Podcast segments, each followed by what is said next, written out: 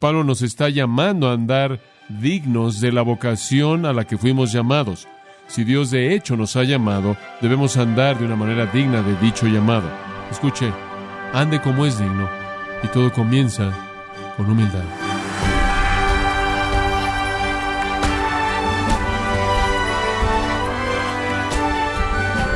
Le saluda su anfitrión Miguel Contreras, dándole la bienvenida a esta edición de Gracia a vosotros con el pastor John MacArthur. Escuché a alguien decir con mucha ironía, estoy orgulloso de cuán humilde soy. ¿Ha escuchado a alguien jactarse de su propia humildad? ¿Es el orgullo algo con lo que usted lucha en la vida? John MacArthur nos pone en alerta acerca de esas áreas en nuestra vida en las que somos más vulnerables a caer en el orgullo y dejar a un lado el andar humilde. Parte de la serie Caminando al paso del andar cristiano, aquí en gracia a vosotros. Todos somos tentados en donde tenemos alguna fortaleza para abusar de ella. Somos tentados en donde tenemos alguna capacidad que queremos desfilarla, queremos que todo el mundo la vea. Y sabe una cosa, si podemos hacer algo bien, queremos que todo el mundo sepa que lo hacemos bien. Queremos en cierta manera desfilar eso. Ese es un área de tentación.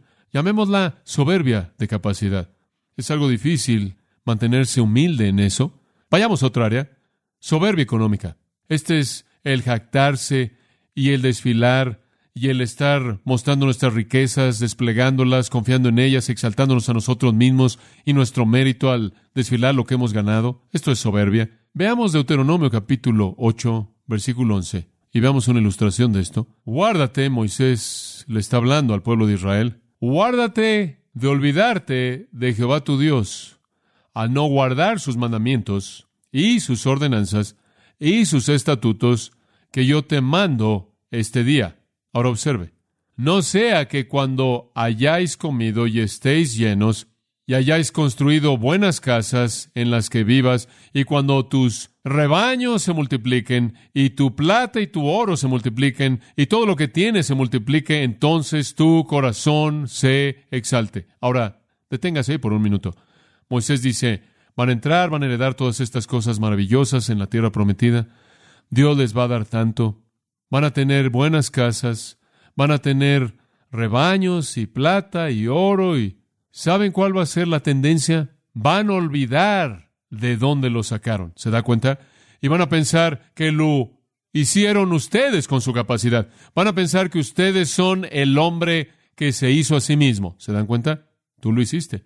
Y su corazón se levantará y la siguiente línea, y olvidarás a Jehová tu Dios que te sacó de la tierra de Egipto, de la casa de servidumbre, quien te llevó a través de ese desierto grande y terrible, en donde habían serpientes ardientes y escorpiones y sequía, donde no había agua, quien te dio agua de la roca del pedernal, quien te alimentó en el desierto con maná que tus padres no conocieron, para humillarte y para probarte, para hacerte bien.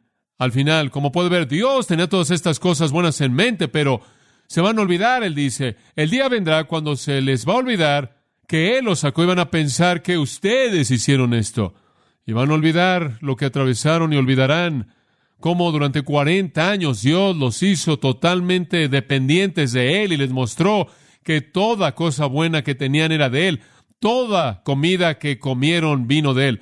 Toda gota de agua que bebieron vino de él. Pero vendrá el día cuando tengan su buena casa y tendrán su ropa elegante y tendrán su oro y su plata y olvidarán la fuente de todo. Y el punto es que se van a volver complacientes con ustedes mismos y será difícil recordar a Dios y se levantarán y serán soberbios y querrán desfilar todas estas cosas y dirán, miren lo que he hecho. Y va a estar fuera de perspectiva. Y el pecado viene en primer lugar en el jactarse, en segundo lugar en el pensamiento que tú lo hiciste y en tercer lugar, en todo el desperdicio que desfila las riquezas en lugar de invertirlas en el reino de Dios. Ahora eso es bastante práctico.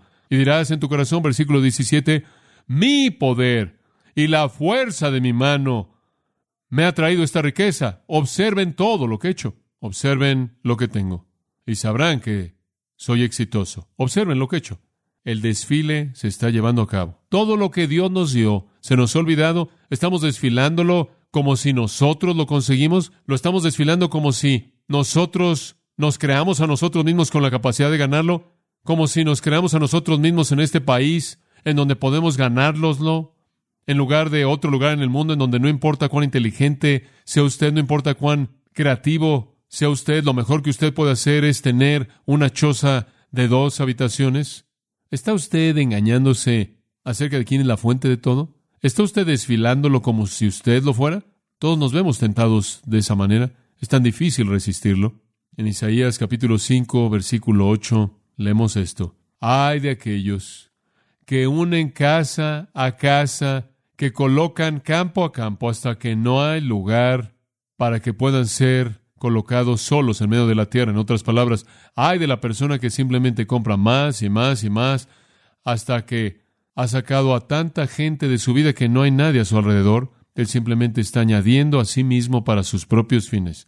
Me imagino que no es forzar el punto el decir que fue este tipo de personas que existieron en la iglesia de la Odisea, porque esto es lo que nuestro Señor les dijo, Apocalipsis 3:17. Tú dices, soy rico y has aumentado los bienes y no tienes necesidad de nada y no sabes que eres miserable y pobre y ciego y desnudo. Lo tienes todo al revés.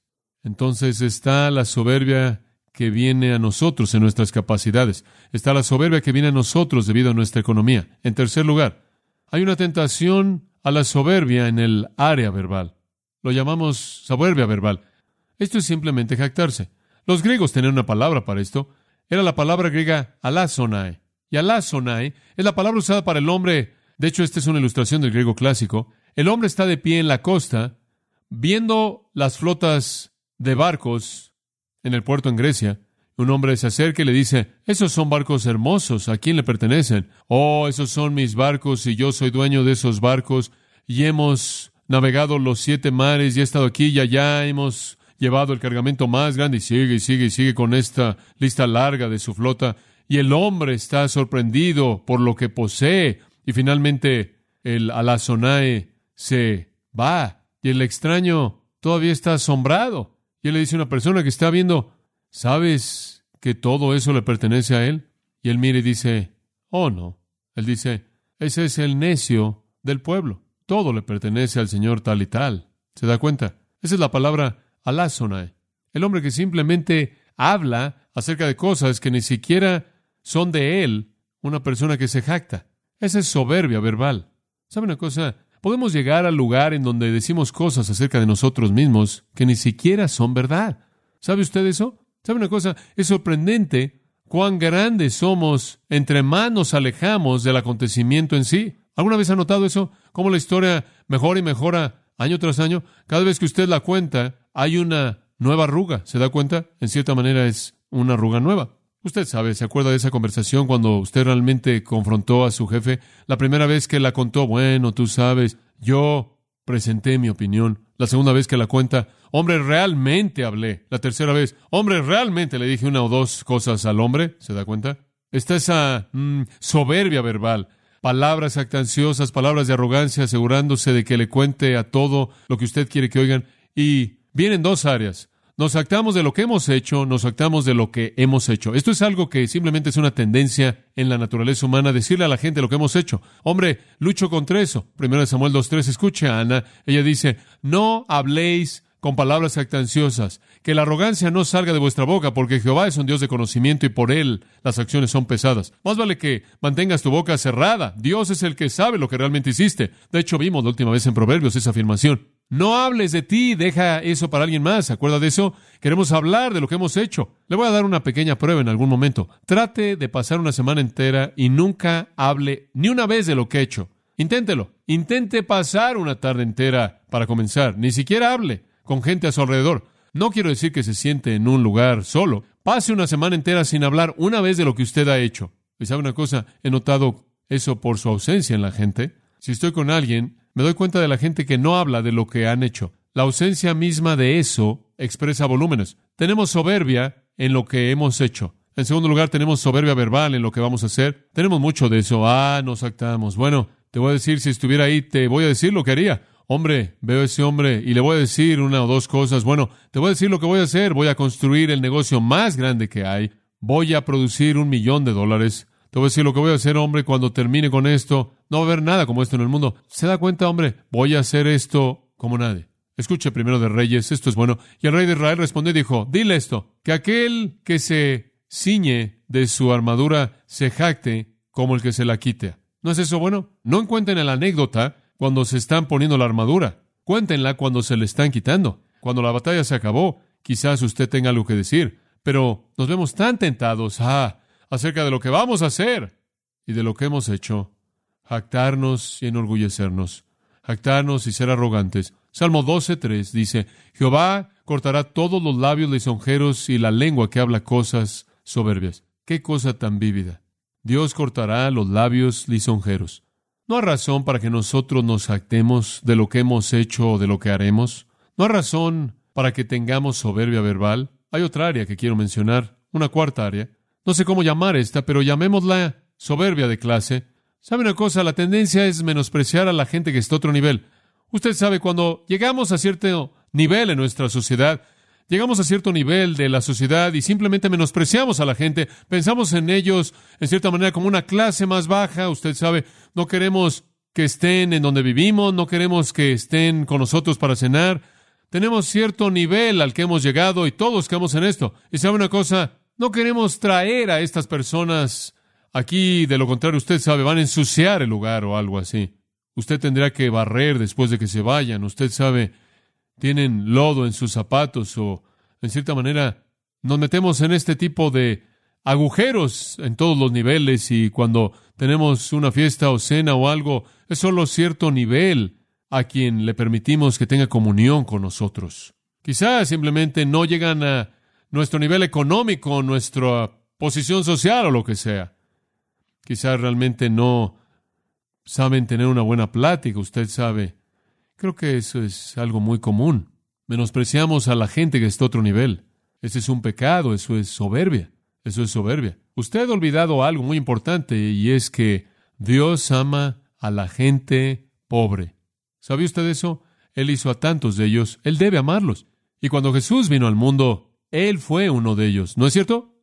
Y así es. Santiago dice, Él dice, miren, cuando un hombre viene a su iglesia con un anillo de oro y ropa fina y detrás de él viene un hombre con ropa sucia, con un atuendo vil, y usted le dice al hombre en la ropa fina, oye, siéntate aquí, hombre en el asiento de adelante, siéntate en casa. Y usted le dice al hombre en la ropa vil, siéntate aquí a mis pies y quítate. Usted está siendo parcial. Habéis olvidado, dice él, Santiago dice, que son los ricos que los oprimen a ustedes? ¿Se han olvidado que son los ricos los que abusan de ustedes? ¿Se han olvidado de la ley real del amor? Escuche, debe haber un reconocimiento de igualdad entre los hombres. Jesús dijo, Él no trató de manera parcial a la gente y nosotros tampoco debemos hacerlo. En el décimo salmo, en el segundo versículo, dice, el impío en su soberbia persigue a los pobres, y es verdad. Y podríamos decir, oh, yo no perseguiría a un hombre pobre, Usted lo puede hacer por el hecho de que usted no lo deja entrar en su mundo, no lo ama, no lo abraza. Usted no hace el esfuerzo que podría hacer y satisfacer su necesidad. Usted no toma lo mucho que usted tiene para satisfacer su necesidad. Hay muchas maneras de perseguir a los pobres, soberbia de clase, menospreciar a la gente que está a otro nivel social que nosotros. Hay otro tipo de soberbia, lo llamo soberbia de apariencia. Ahora, creo que la gente debe vestirse bien, no estoy diciendo eso. No quiero que usted se vea como Wanda Wallflower. No queremos que ande por todos lados, como dijo un hombre. Toda granja vieja necesita ser pintada de vez en cuando. Entonces, nos damos cuenta de que usted debe cuidar de sí mismo y hay un sentido de propiedad. De hecho, como usted sabe, si usted se ve demasiado mal, si usted se ve demasiado desarreglado, usted va a llamar la atención a sí mismo en un sentido malo. De hecho, eso es lo que los fariseos solían hacer. Cuando querían verse realmente piadosos, se vestían de manera harapienta y colocaban ceniza sobre su cabeza y andaban caminando por todos lados para que se vieran mal y todo el mundo dijera, oh, deben ser santos. Seguramente no piensan en las cosas del mundo. ¿Te da cuenta? Ahora, esa es una hipocresía nauseabunda. Hay un equilibrio. Pero por otro lado, Siempre nos vemos tentados, y particularmente en nuestra cultura en la actualidad, a vestirnos para llamar la atención a nosotros mismos. Somos rebaño torpe, llevados a la matanza por la avenida Madison. a comprar toda la basura que nos siguen vendiendo, invirtiendo al desperdiciar en cosas innecesarias, para que podamos desfilarnos. Queremos ser mejores que otros. Y sabe una cosa, en 1 Timoteo el apóstol Pablo confrontó eso. En esos días cuando las mujeres querían arreglarse, básicamente usted usaba cosas elegantes por todos lados. Entonces, iba a desfilar sus riquezas, usted las metía en su cabello. Y entonces una mujer dejaba crecer su cabello mucho y después ella peinaba su cabello por todos lados y le colocaba todo lo que ella poseía. Entonces estaba lleno de peinetas doradas y cosas de perlas y piedras, todo entrelazado ahí en el cabello, y ella literalmente tenía una fortuna en su cabeza. Y así era como ella lo desfilaba. Y entonces cuando usted iba a una fiesta, usted sabe, no era cuestión de comparar si usted consiguió este vestido en este lugar o ese vestido en aquel lugar. Usted simplemente veía la cabeza de la otra persona y sabía quién era la reina de todo. Esa es la razón por la que en 1 Timoteo 2.9 dice que las mujeres deben arreglarse de manera modesta. Y no quiere decir únicamente modesta en términos de la manera en la que le queda. Significa modesto en términos de costo, modesto, y no con, él dice, no con oro, ni perlas, ni vestidos costosos, no con las piedras preciosas, no con todo metido ahí en el cabello, esa es una traducción libre, oro y perlas y cosas costosas, pero que esta mujer se arregle de buenas obras. Y no quiero hablar mal de las mujeres, también es lo mismo para los hombres. Hombres, nosotros hombres realmente tenemos que tener cuidado con esto. No sé usted, pero quiero ser el hombre de Dios y sé que ustedes quieren ser los hombres y mujeres de Dios y esta es una manera práctica. Es tan fácil para nosotros. Usted sabe, Lucifer fue la criatura más hermosa que Dios jamás hizo y su belleza fue su caída. Dios ha hecho que algunas de ustedes como personas sean personas muy atractivas, sean atractivas para la vista. Y esa puede ser la herramienta más grande que Satanás puede usar. Muy pocas personas pueden enfrentar eso. La soberbia de la apariencia. Cuando nos volvemos arrogantes, actanciosos y queremos presentarnos como mejores que otras personas. Es algo malo. Lea de nuevo el capítulo 3 de Isaías y lea los versículos 16 al 26. Todo está ahí. Y después hay otro tipo de soberbia. Lo llamo soberbia de poder. Simplemente dos más. Soberbia de poder. Esta es la soberbia que viene de la posición. Esta es la tentación que viene y dice, mira quién eres, mereces ser tratado mejor que eso.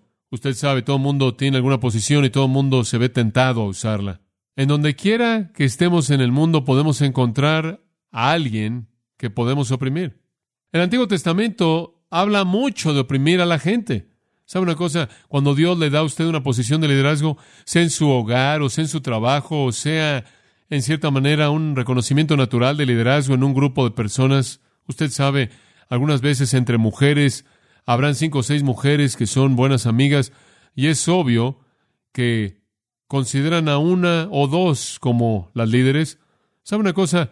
En cualquiera de ese tipo de situaciones, sea en el trabajo, en el hogar, en un grupo social, en la escuela, donde quiera que sea, usted siempre puede verse tentado a oprimir a la gente con un sentido exagerado de su propia importancia, soberbia de orgullo, soberbia de poder, gobernando y dominando y oprimiendo y diciendo merezco algo mejor que esto, tú haces esto, tú haces eso, haz aquello, tratando a la gente como si fueran máquinas para servirle a usted.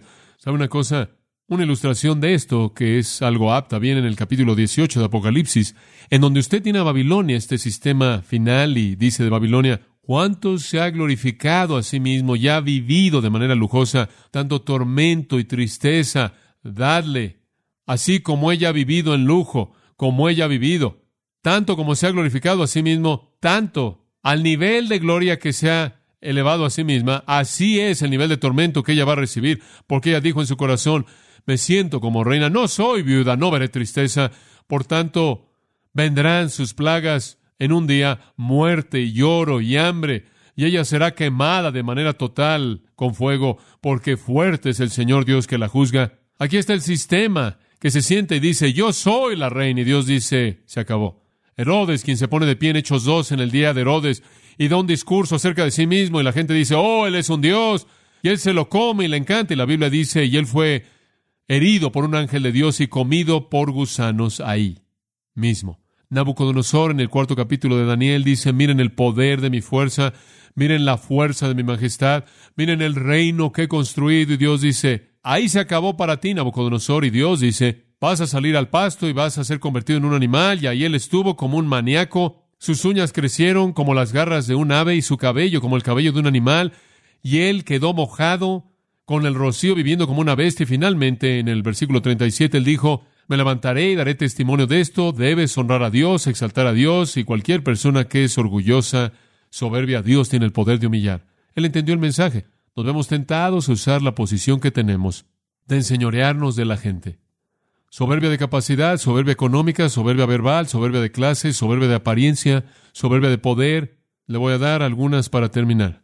Soberbia social. Y esto es como la soberbia de clase, nada más que un poco diferente. Es demandar cierto tipo de trato ascendemos en la vida, pasamos de un estrato al siguiente, y una vez que usted sube por la escalera, usted, bueno, usted sabe, he alcanzado cierto punto en la vida y espera cierto tipo de trato, y si su mesero se tardó un minuto, ¿qué cree que está haciendo? ¿Cree que él simplemente está tratando a alguna persona común y corriente? Usted simplemente ha subido por la escalera, usted, el mundo de personas que supuestamente debe servirle usted, se vuelve más y más grande. Usted quiere el mejor lugar, la mejor habitación, lo mejor de esto, lo mejor de esto es un poco de la perspectiva equivocada de lo que usted es digno con tanta frecuencia. No hay nada de malo con las cosas cómodas que Dios puede proveer. Lo que está mal es su perspectiva. En Lucas capítulo 14 encontramos a los fariseos que siempre querían los principales lugares, siempre querían los mejores lugares, siempre querían sentarse enfrente, siempre querían enseñorearse del resto de la gente y querían que todo mundo los reconociera. Entonces Jesús les dijo, permítanme contarles una pequeña historia. Cuando vayan a una boda y son invitados para que vengan, no tomen los lugares principales porque si alguien más honorable que ustedes viene y los sacan a ustedes, van a ser avergonzados. Entonces tomen el peor lugar ahí y esperan que el hombre venga y digan, oye, mereces un mejor lugar, ven conmigo y entonces van a estar bien. Y Jesús en Mateo 23 dice acerca de los fariseos, buscan los principales lugares y los principales lugares y esperan que todo el mundo los llame rabí, rabí, padre y amo y maestro y les encantan los reconocimientos de los hombres. Soberbia social, el deseo por ser exaltado, el deseo por alcanzar algún honor mundano y algún glamour mundano. Es la tentación de ser alguien, realmente ser alguien, famoso, levantado, exaltado, el asiento principal, el más importante. Y después está la soberbia espiritual. Y sabe una cosa, encima de todos este es el peor. Jesús simplemente, de manera literal, confrontó, despedazó a los fariseos en el capítulo 23 de Mateo por su hipocresía horrenda. Ay de vosotros, escribas y fariseos hipócritas, él dijo, hipócritas, les encantan los lugares principales en las fiestas y los lugares principales en las sinagogas y los saludos en los lugares públicos y quieren ser llamados rabí, rabí, quieren ser llamados maestro y padre. Sin embargo, por dentro están podridos, son los farsantes espirituales más grandes que hay. Jesús dijo, a lo largo de los evangelios Él condenó el pecado, llamó al pecador, pero en este caso de los hipócritas Él condenó el pecado y al pecador juntos, la única vez.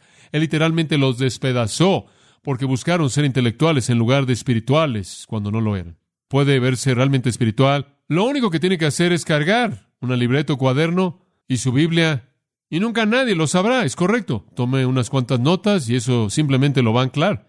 Y todos tenemos nuestros juegos que podemos jugar. Ahora eso no está mal, pero lo que importa es la actitud del corazón. No sea soberbio espiritualmente, ese es el peor tipo.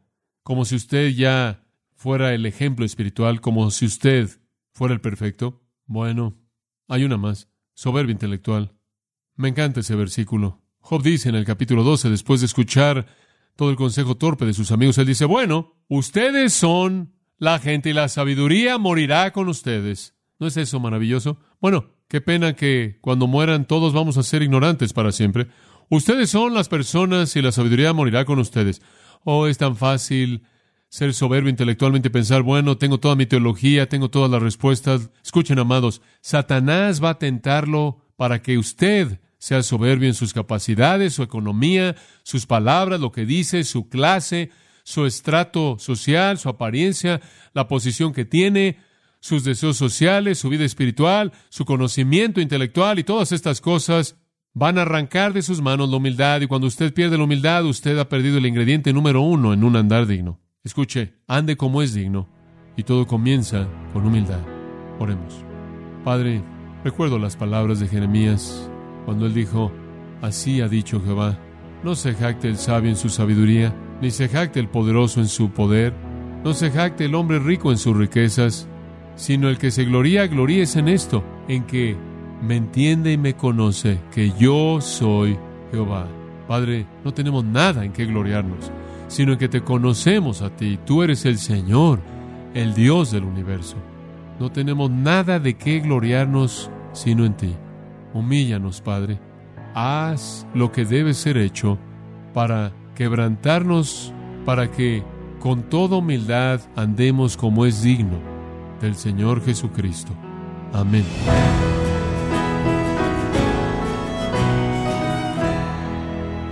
John MacArthur nos recordó que el ingrediente fundamental para un caminar digno es la humildad. El orgullo caracteriza al no creyente, pero el caminar humilde del cristiano exhibe la gloria y la grandeza de Cristo. Estamos en la serie Caminando al paso del andar cristiano, en gracia a vosotros. Estimado oyente, tenemos a su disposición el libro Doce hombres comunes y corrientes, en donde John MacArthur nos introduce a la vida de estos personajes reales y vivos con los que nos podemos identificar hombres que dejaron un impacto indeleble en el mundo por la causa de Cristo. Adquiéralo en la página de gracia.org o en su librería cristiana más cercana. Y recuerde que puede descargar todos los sermones de esta serie Caminando al Paso del Andar Cristiano, así como todos aquellos que he escuchado en días, semanas o meses anteriores, animándole a leer artículos relevantes en nuestra sección de blogs, ambos en gracia.org. Si tiene alguna pregunta o desea conocer más de nuestro ministerio, como son todos los libros del pastor John MacArthur en español, o los sermones en CD que también usted puede adquirir, escríbanos y por favor mencione la estación de radio por medio de la cual usted nos escucha en gracia a vosotros. Es importante conocer no solo el país y ciudad de donde usted nos escucha, sino también la radio. Para quienes contactan nuestro ministerio por primera vez, pueden solicitar una copia del mensaje de promoción sin costo alguno, un mensaje por oyente únicamente. Si usted vive en los Estados Unidos o Puerto Rico, escríbanos a Gracia Vosotros, P.O. Box 4000, Panorama City, California 91412. O puede escribirnos a través del siguiente correo electrónico radio arroba Y queremos agradecerle desde el fondo de nuestro corazón su tiempo y sintonía, y en nombre de John MacArthur y del personal de este organismo, invitarle para que nos acompañe en la próxima edición y así juntos continuar desatando la verdad de Dios un versículo a la vez, en gracia a vosotros.